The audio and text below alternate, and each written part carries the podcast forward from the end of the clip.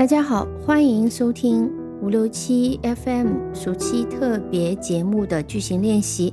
今天我们的句型练习继续练习时态，我们会练习两个过去的时态：过去时和过去进行时。过去时啊，大家是很熟悉了。过去进行时呢，嗯，其实也挺简单的，was were 加上 ing。表示过去一段时间内持续进行的动作。那么一般来讲呢，时态通常需要有一个时间点作为标杆。那我们今天呢就要练习这一类的用法。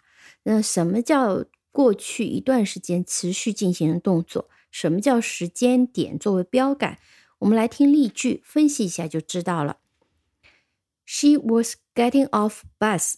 他正在下车。如果单独听这句句子，还是觉得有点奇怪。那为啥我们不用 got off 呢？如果是 got off bus，那就是已经下车了。假设我们把下车作为一系列的动作啊，踏上这个台阶下来，那么这个 got off 的理解就是说这一系列的动作已经完成，这个人已经不在车上，或者是车的台阶上面，他已经下来了。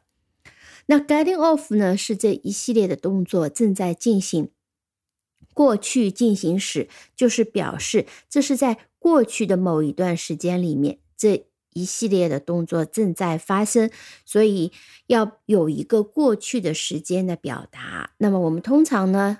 过去进行时是在上下文当中都能找到关于过去这一段时间的表达的。这时候读者或者是听到的人就知道啊，我们说的是过去，而不是现在正在发生。比如说，我们说 She was having English lesson three o'clock to five o'clock yesterday afternoon。昨天下午三点到五点的这段时间里面，她正在上英语课。She was having English lesson three to five o'clock yesterday afternoon。好，我们也常常会用 when 和 why 来引导时间状语表示时间。那我们前面直接就是用一个时间标杆，three to five o'clock 一段时间是昨天下午的一段时间。那如果我们要用 when 和 why 引导呢，后面常常会跟一个动作。啊，这个动作通常是过去式的，是过去发生的。比如说，在这里我们可以听到另外一句句子：She was getting off bus, then she slipped and hurt her foot。然后她就滑倒了，她的脚就受伤了。这是一系列的动作，她在下车。那么这个 slipped and hurt her foot。是在他下车的过程当中发生的，所以为了表示这个逻辑关系，我们就可以这样讲：When she was getting off bus, she slipped and hurt her foot。当她正在下车的时候呢，她滑倒了，她的脚受伤了。那我们还可以用 Just as she was getting off bus, she slipped and hurt her foot。Just 就是 刚刚正巧，那么这里表达这个两个动作很紧凑的发生，我们可以用 just as。他正在下车的时候，他滑倒了，他的脚受伤了啊。体会一下语气，所以是强调正在这个动作发生的时候呢，他的另外一件事情发生了。好，我们接下来做一系列的练习，然后来感受一下这种过去进行式，呃，作为一个呃。一段时间持续的动作和过去式表达过去发生的动作两个搭配在用这样的一个逻辑的关系的表达。我们先来跟着我的例子啊，我们会给到大家两个动作，一个我们用进行式表示叫 climbing，爬山或者是攀爬。另外呢，用我的另外一个例子就是。过去式表达的一个动词或者动词词组，在这里是 hurt my foot，所以这里是 climbing hurt my foot。那我们讲两句句子。当你听到 climbing 和 hurt my foot 的时候呢，你可以先讲第一句句子啊，其实是第一组句子啊，是两句的。I was climbing, then I hurt my foot. 接下来呢，我们把两句并起来，并起一句：I hurt my foot when I was climbing。啊，这个时候呢，就把整个的逻辑关系表达清楚了。我正在攀爬的这个过程当中，我把我的脚给弄伤了。我们再听一个例子，接下来你我们会给到你时间来练习。我们这两个词组是 sweeping sweeping the floor, find my pen. I was sweeping the floor, then I found my pen. 啊，笔丢了，但是扫地的时候就把这个笔找到了，所以我们可以讲 I found my pen when I was sweeping the floor。 好，接下来呃是你需要练习的，我还是给你两个词组，然后呢你讲两句句子。接下来是把这两句句子呢再并成一句句子。好，我们再听一下：Cooking，burn my hand。好，我给你点时间练习一下。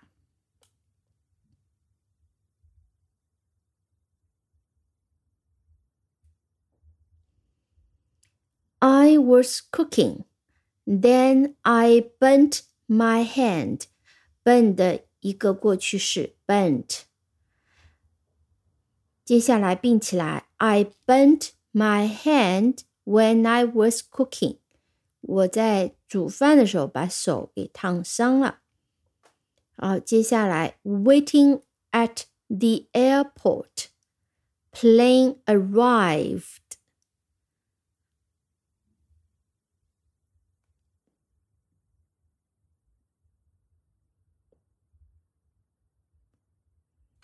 好，第一组，I was waiting at the airport. The plane arrived. 那么把它并起来。The plane arrived when I was waiting at the airport. 接下来，playing chess visit us。好，这里面你需要自己加个主语。我们想一下，随便你加什么，they、we、he，只要 make sense， 逻辑对就行。好，第一组，We were playing chess. He visited us. We were playing chess when he visited us. 你也可以讲 He visited us when we were playing chess。那这里就取决于哪个是主要的一个动作。 接下来，having dinner, lights went out. Lights went out 就是没电了，灯就灭掉了。我们可以讲，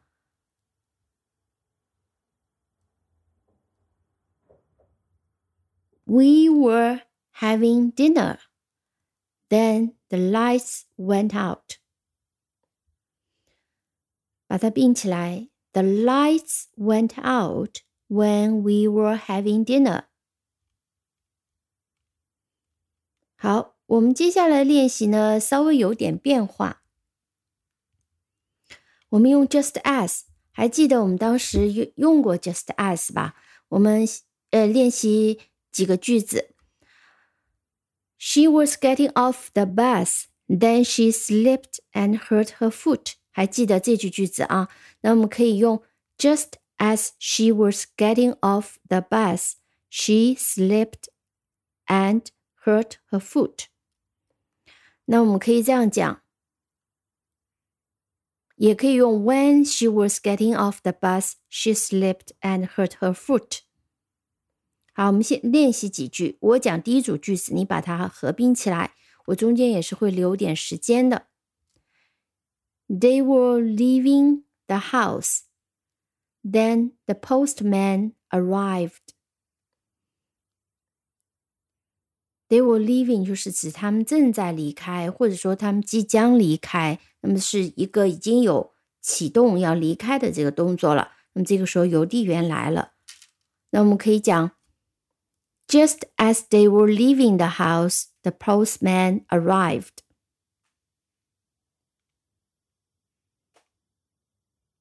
再来一句，I was going upstairs.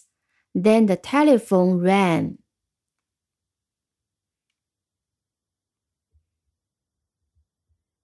Just as I was going upstairs, the telephone rang.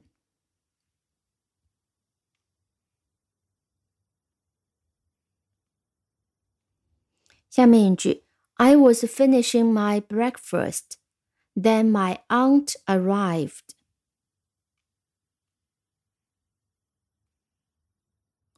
Just as I was finishing my breakfast, my aunt arrived. We were going to bed, then someone knocked the door.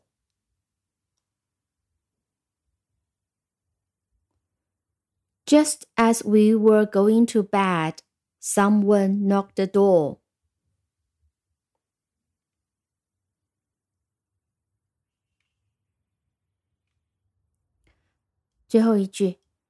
最后一句，She was shutting the door.